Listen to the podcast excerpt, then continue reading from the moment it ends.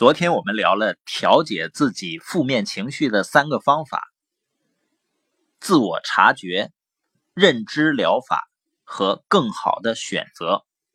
只有能够调节我们的负面情绪，我们才能够更容易进入到积极的状态里面。那今天呢，我们就谈一下，怎么样能够帮助我们自己能够更好的有积极的情绪。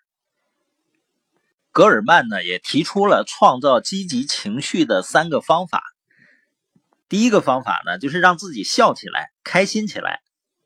心理学家曾经做过试验，就是同样的脑筋急转弯的题，就是很困难的题，让一帮人呢在很平静的状态下去做脑筋急转弯，他们完成的质量呢和大多数人一样。但是呢，把这些题给到一些才看完喜剧片儿。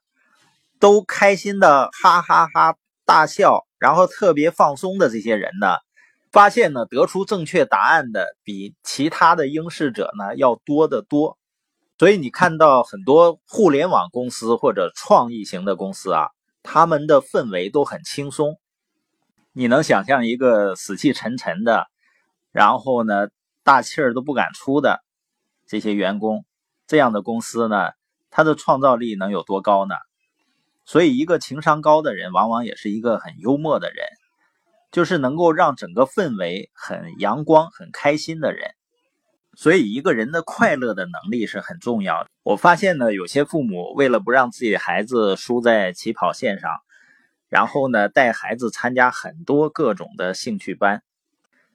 当然，孩子真的有兴趣，真的很开心的去学这些东西，那肯定是非常棒了。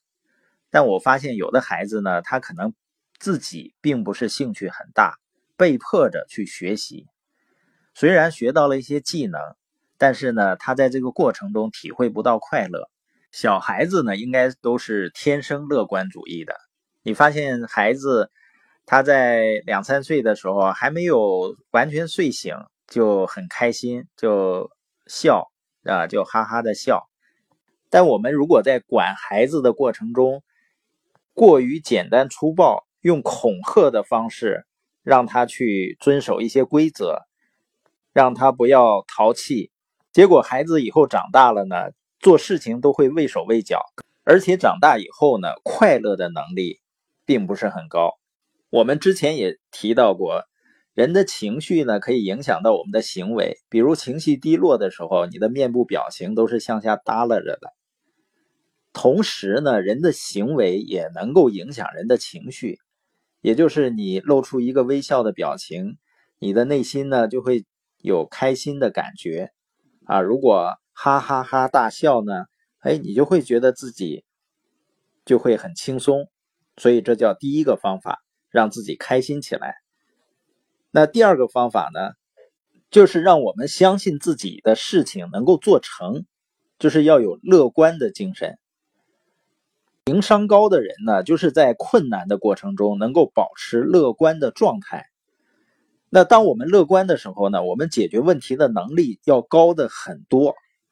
心理学上呢，研究人的能力不是在一个固定的值上的，而是一个变动范围的值。而变动的范围是什么决定的呢？就是由你相信自己能力的大小。你相信这个可以完成，你在做的过程中。就愿意调动自己更多的积极的状态啊、情绪啊，去实现它。而一开始你觉得这个事儿完不成，不相信，那在做的过程中情绪也是低落的，往往呢就解决不了问题。所以人在相信自己，在乐观的状态下，能够把自己的能力发挥到最大。那第三个方法呢，叫涌流状态。这个涌呢是波涛汹涌的涌。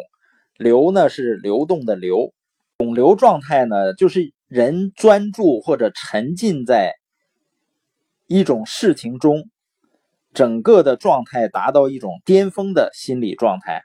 它很早呢被人们在宗教啊、冥想啊、瑜伽呀或者艺术表演、体育活动中发现的。就像有的人写文章叫文思泉涌，呃，一些作曲家呢在作曲的时候。就好像音符是从啊内心奔流出来的一样，这是一种人的情绪啊和身体能力最高的一个境界，是人们呢用自己的情绪和智力去解决问题的最佳状态。那我们怎样才能够进入到这种状态呢？格尔曼呢就提出两点非常重要。第一点呢就是不要单纯的为结果而努力。我们做事情呢肯定是有个目标，有个我们想要得到的结果或者这个价值。